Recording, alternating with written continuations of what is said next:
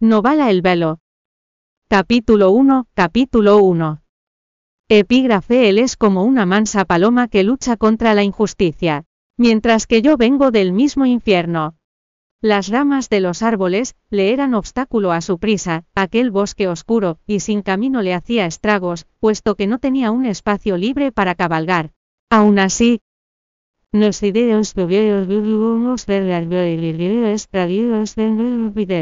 las ramas le pegaban sin piedad y gracias a la oscuridad, no sabría cuándo ellas chocarían contra su rostro provocando ardor en sus ojos, sin embargo, cabalgaba a toda prisa con un único pensamiento, salvar su vida.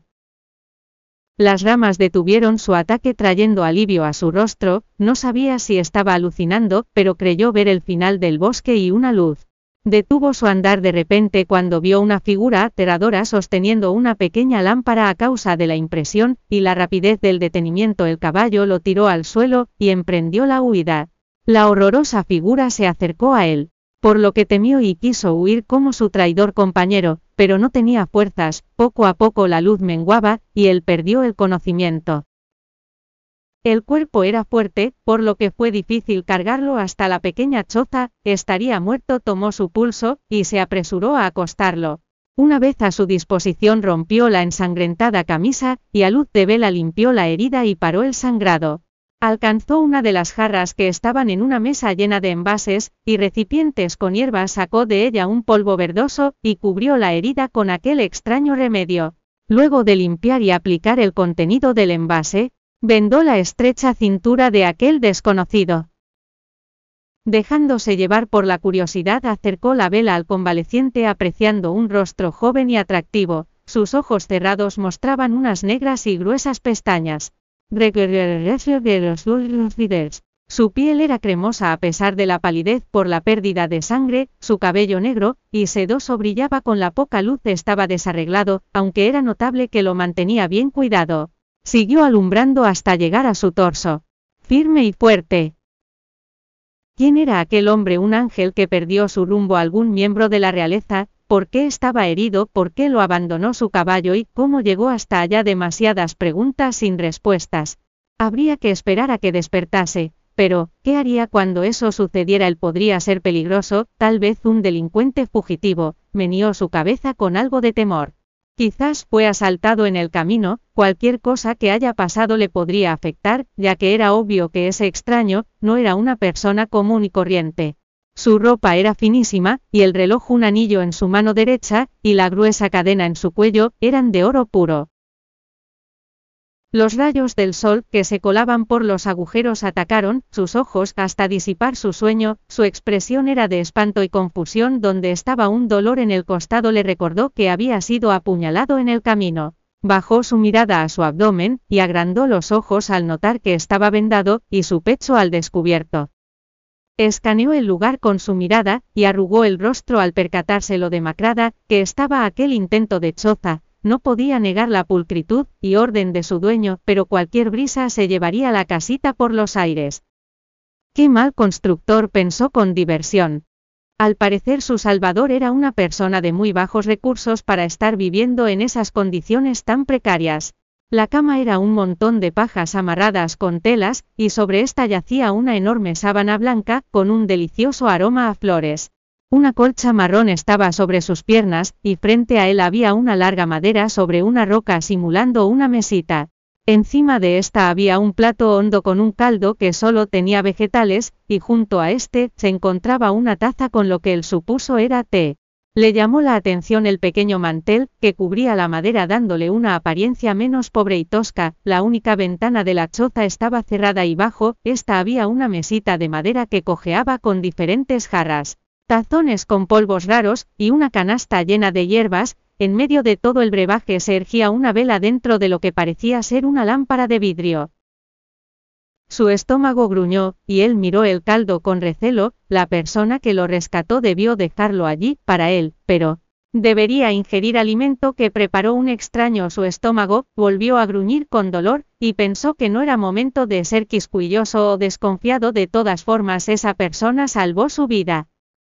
Suspiró satisfecho y con un poco de alegría pese a su circunstancia, pues tanto el caldo como el té estaban deliciosos. y terminarlo todo lo había reconfortado.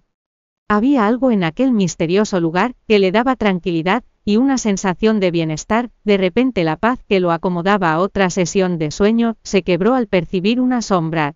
Sentimientos encontrados lo azotaron por una parte se sentía feliz de poder agradecer el gran gesto a su Salvador, pero por otra temía que esa persona fuera alguien peligroso. La silueta de una figura envuelta en trapos captó su atención, pero antes de poder descubrir de quién se trataba la persona retrocedió con premura e intención de escapar o esconderse acción que le pareció muy extraña. Oye, se quejó del punzón en su costado al esforzarse, sé que estás ahí, es ridículo que te escondas, ¿quién eres y por qué te ocultas en tu propia casa? La frustración llenó su pecho al no recibir respuesta. Sabía que estaba allí, podía ver su sombra, escucha yo no vine a tu casa, tú me trajiste, y me curaste, créeme que no te haré daño, insistió. Se quedó expectante sin quitar la mirada de la puerta esperando una reacción, entonces la sombra se movió, y con timidez y titubeos la imagen de una persona se adentraba al deteriorado lugar. Se quedó pasmado por un momento mirando a aquella mujer. Sabía que estaba siendo mal educado y descortés al observarla como, si ella fuera una cosa rara, pero aquella fémina lo tenía impresionado. Abrió y cerró los ojos varias veces, sin salir de su impresión, fue entonces cuando recordó la razón por la que se cayó de su caballo. Tanto él como el animal se habían asustado con la figura extraña y descuidada de esa mujer, que lo miraba consternada y avergonzada en ese momento. No podría decir que era fea, puesto que llevaba su rostro oculto bajo un velo rojo, pero por algo lo cubría de esa forma no si juzgara por el resto de su apariencia entonces el veredicto sería, mujer sin ningún atractivo que debería cuidar más de su físico, su cabello largo estaba rodeado de aquel velo, pero aún así era notorio el descuido, y el enredo de éste lo pudo comparar a un nido de pajaritos, o algo así.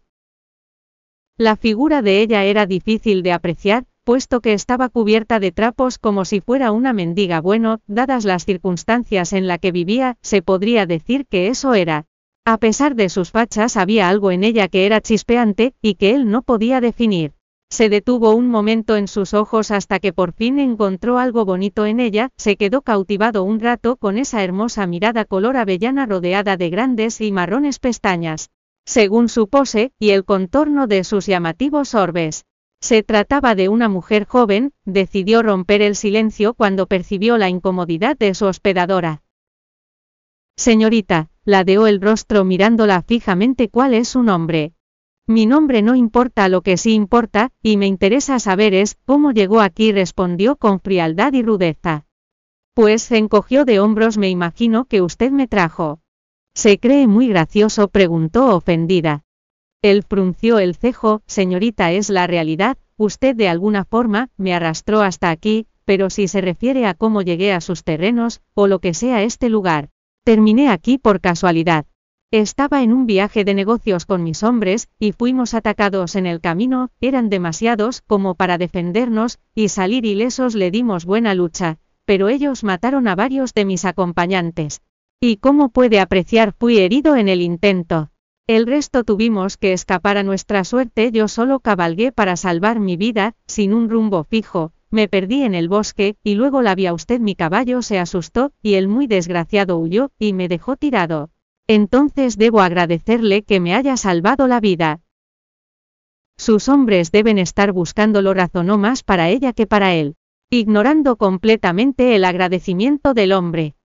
Así es, será difícil para ellos encontrarlo, puesto que este lugar está oculto, dijo, con la mirada perdida en algún lugar. Pero lo harán, quién sabe, tal vez mi caballo no sea tan desgraciado, después de todo, y los guíe hasta mí. Ella agrandó los ojos con terror, quiere decir que sí encontrarán este lugar, ¿por qué rayos tuvo que venir aquí? espetó con alteración. ¿Por qué reacciona de esa forma? preguntó desconcertado. Solo le pido que cuando lo encuentren sean discretos con este lugar, por favor. Otra vez ignoró la pregunta de él. Cuente con eso, contestó con mirada escéptica, una pregunta y disculpe mi atrevimiento. Pero, ¿por qué o de qué se oculta? No es asunto suyo, respondió tajante, aquel hombre frunció el cejo ante su ruda respuesta. Bien, disculpe por entrometerme, devolvió un poco molesto por la actitud de ella quien le evadió la mirada Qué mal educada pensó será una criminal que huye de la justicia. Bienvenido a descargar la aplicación Novelando para leer novela El Velo en línea y obtener las últimas actualizaciones.